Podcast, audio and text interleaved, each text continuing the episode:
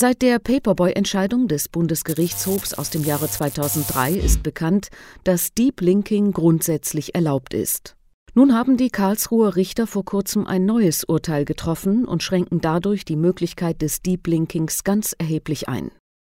Anno 2003 die Grundlagenentscheidung Paperboy des BGH.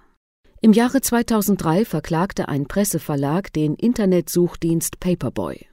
Der Suchdienst wertete eine Vielzahl von Webseiten aus, vor allem solche mit Zeitungsartikeln, die tagesaktuelle Informationen enthielten. Auf Anfrage erhielten die User kostenlos Auflistungen der Veröffentlichungen, in die auch Stichworte, Satzteile und einzelne Sätze aus den Veröffentlichungen aufgenommen waren.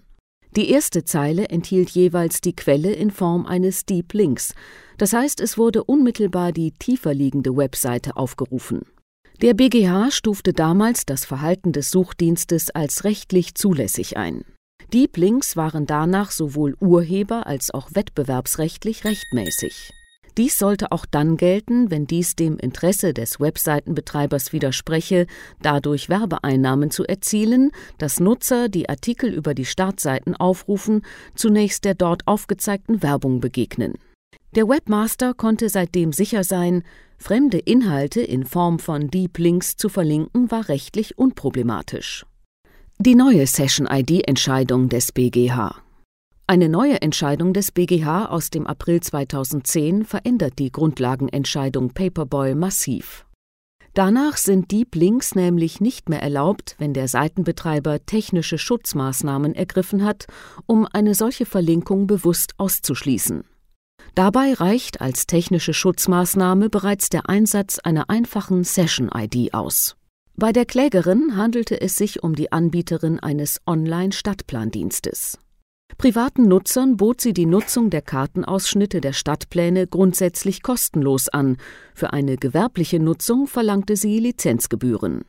Hierzu vergab sie eine zeitlich befristete Session-ID, die beim Abruf der Webseite erteilt wurde. Das beklagte Wohnungsunternehmen verwendete die Stadtplankartenausschnitte auf seiner Internetseite. Die User konnten so die angebotenen Mietwohnungen in einem Kartenausschnitt aufrufen. Durch Setzen eines Hyperlinks wurde der Wohnungsinteressent direkt auf eine Unterseite der Klägerin geführt. Es war hierbei nicht notwendig, dass der User die Hauptseite der Klägerin abrufen musste. Die Klägerin sah hierin eine Verletzung ihrer Urheberrechte. Nach ihrer Ansicht sei das Setzen des Hyperlinks eine unzulässige Umgehung ihrer Session-ID-Schutzmaßnahme. Sie begehrte daher Auskunft und Zahlung eines Schadensersatzes. Die Richter des höchsten deutschen Gerichts gaben der Klage statt. Sie erklärten, dass es sich bei der Vergabe der Session-ID um eine Schutzmaßnahme gehandelt habe. Diese reiche aus, es bedürfe keiner gesteigerten Schutzmechanismen. Die Konsequenzen der Session-ID-Entscheidung die praktischen Veränderungen, die sich durch die Session-ID-Entscheidung des BGH ergeben werden, sollten nicht unterschätzt werden. Setzt nämlich ein Webmaster entgegen einer technischen Schutzmaßnahme dennoch einen Deep Link, dann begeht er eine Urheberrechtsverletzung und macht sich unterlassungs- und schadensersatzpflichtig. Über kurz oder lang wird eine kostenpflichtige Abmahnung ins Haus trudeln. So klar und eindeutig das Urteil zunächst erscheint, bei längerem Nachdenken bleiben eine Vielzahl von Fragen ungelöst. Einer der wichtigsten Punkte überhaupt ist der Begriff der technischen Schutzmaßnahme. Der BGH proklamiert zwar recht eindeutig, dass die Schutzmaßnahme nicht wirksam sein muss. Zwischen den Zeilen lässt sich jedoch der Hinweis entnehmen, dass die ergriffene Vorkehrung wenigstens ansatzweise tauglich sein muss, einen irgendwie gearteten Schutz herzustellen. Handlungen, die von vornherein zu 100 Prozent unwirksam sind, entfalten somit keinen urheberrechtlichen Schutz. Bei dieser Interpretation ist jedoch Vorsicht geboten.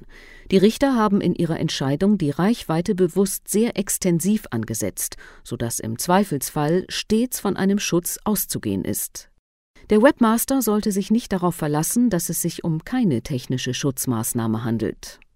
Ungeklärt bleibt auch die Frage, was gilt, wenn der Webmaster die vom Webseitenbetreiber ergriffene Schutzmaßnahme einfach übersieht.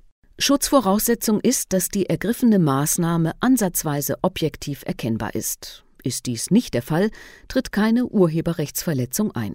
Wer andere Seiten in Form von Deep Links anlinkt, muss sich zuvor in ausreichender Form über die verlinkte Seite informieren.